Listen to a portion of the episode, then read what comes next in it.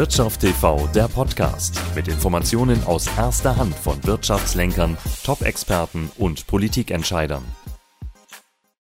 Willkommen beim Wirtschaft TV Talk. Nach zwei Jahren Corona-Pandemie, aktuell auch noch dem Krieg in der Ukraine, kommen die Märkte nicht zur Ruhe. Darüber will ich sprechen mit Volker Hellmeier, Ex-Chefvolkswirt der Bremer Landesbank. Herr Hellmeier, die Aktienmärkte haben erst verhalten auf den Krieg in der Ukraine reagiert. Jetzt stürzen die Kurse ab. Was passiert da und was sollen Anleger tun? In der Tat ist mit der Ukraine-Krise jetzt eine Situation eingetreten, die so am Ende in der Eskalation nicht erwartet worden ist. Insbesondere wenn es um die Sanktionspolitik geht. Das eine mhm. ist das Thema der militärischen Auseinandersetzung zwischen zwei Ländern. Und das andere sind jetzt die Folgen, die durch die Sanktionspolitik dann erst sich entwickelt haben, mit dem Ausschluss der meisten Banken Russlands zum Beispiel auf, aus dem SWIFT-System, mit dem Übergriff auf die Zentralbankreserven Russlands. Und damit ergibt sich ein, an eine andere Konstellation, als die eingangs der militärischen Eskalation äh, diskontiert worden ist. Und das erklärt den drastischen Einbruch an den Aktienmärkten. Es erklärt jetzt aber auch ein Stück weit im Rahmen der aktuellen diplomatischen Bemühungen äh, den Versuch der Märkte, eine Bodenbildung auszuarbeiten. Nun ist es ja so, dass äh, auch da Uneinigkeit besteht, was jetzt beispielsweise die, die Gaslieferungen aus Russland angeht. Sollte die EU komplett sagen, wir, nein, wir verzichten darauf, wir wollen das nicht, wir unterstützen euch nicht mit dem Geld. Auf der anderen Seite dann Habeck sagt, nee, das, das geht gar nicht, das kriegen wir in Deutschland gar nicht hin.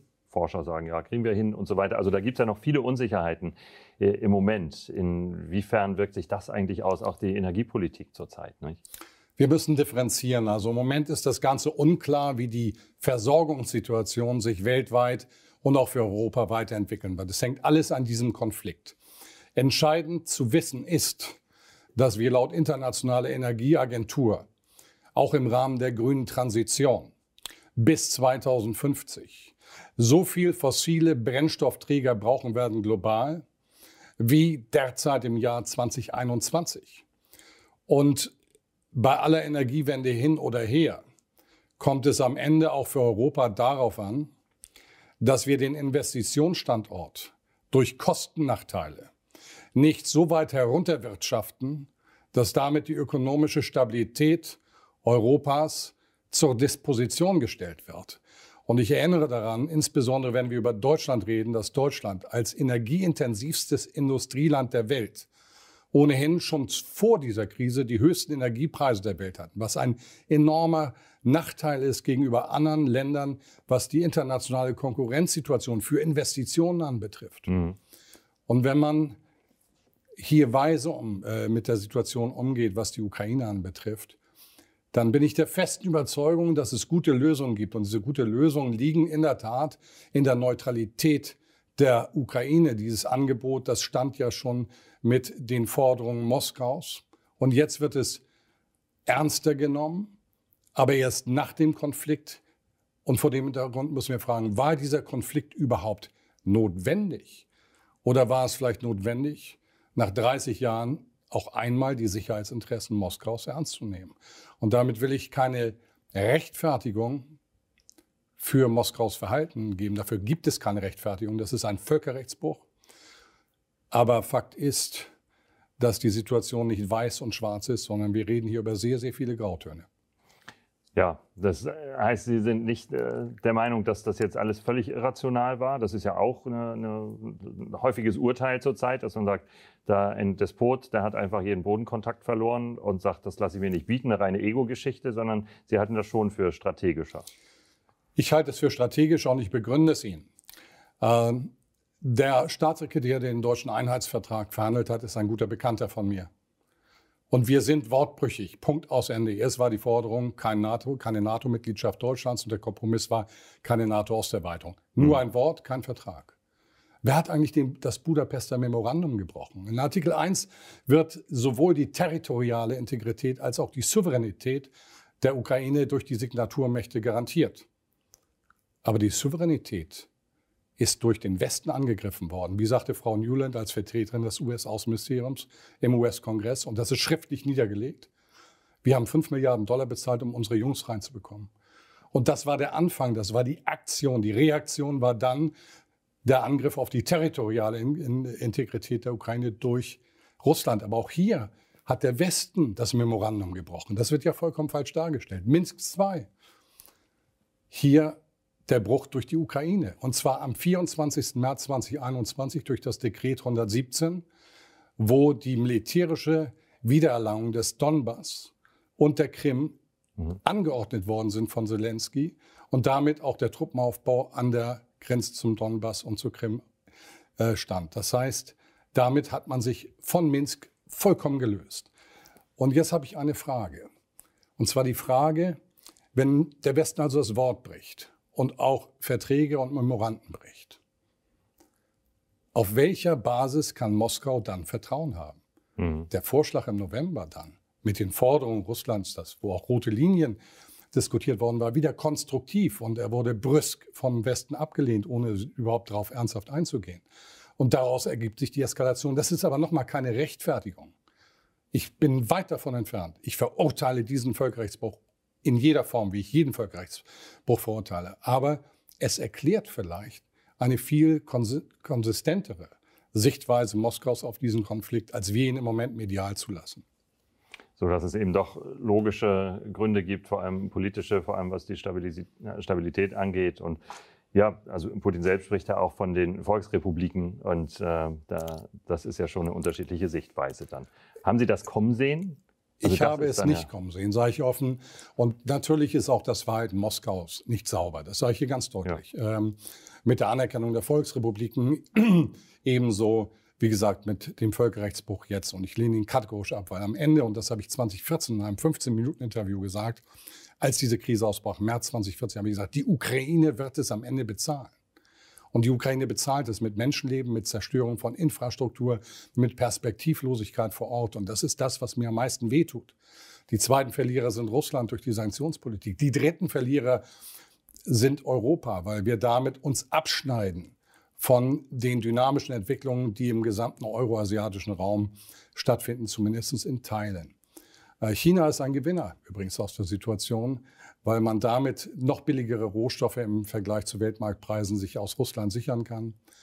Und die USA sind auch geopolitisch ein Gewinner, weil das Ziel, man hat ja Russland und China zu Feinden erklärt, das Ziel, im Endeffekt wieder neue Mauern aufzubauen, ist natürlich mit dieser Krise, Ukraine-Krise, jetzt erreicht. Und die Folgen, auch geografisch gesehen, sind für die USA andere als für Europa.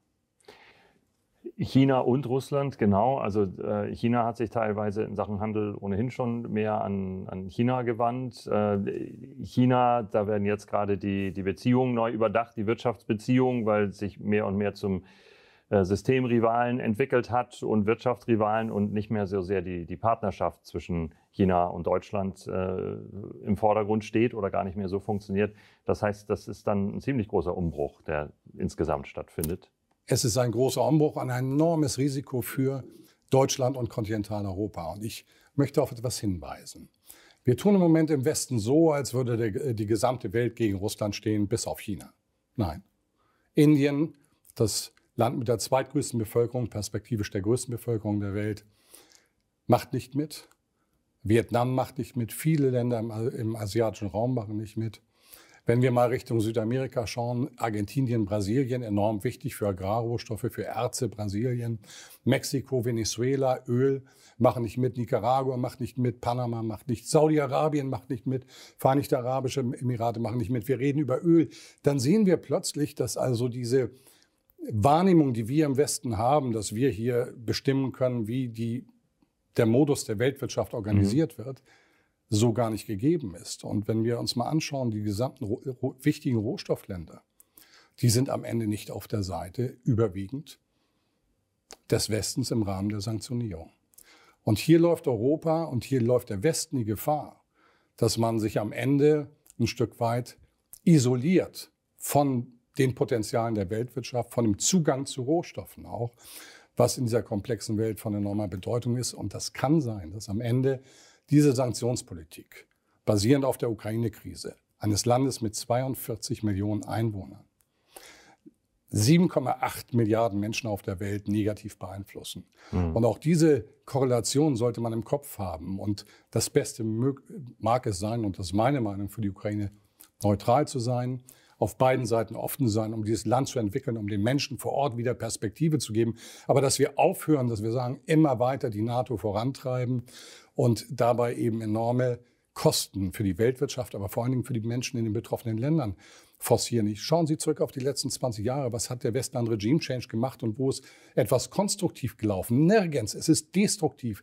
Die Migrationsströme sind Ausdruck dieser Entwicklung. Und jetzt haben wir wieder Migrationsströme und wieder zerstörte Strukturen.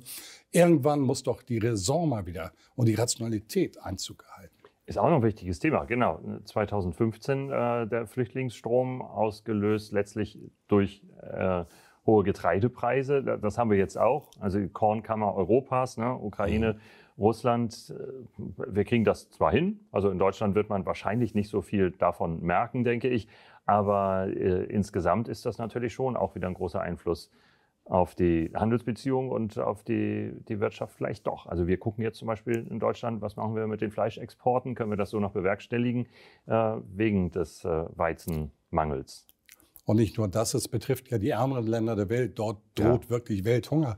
Und da muss man, wie gesagt, die Kosten der Frage der Ukraine in ein Verhältnis setzen zu dem Nutzen, der für uns daraus entsteht, aus geopolitischen Gründen vielleicht.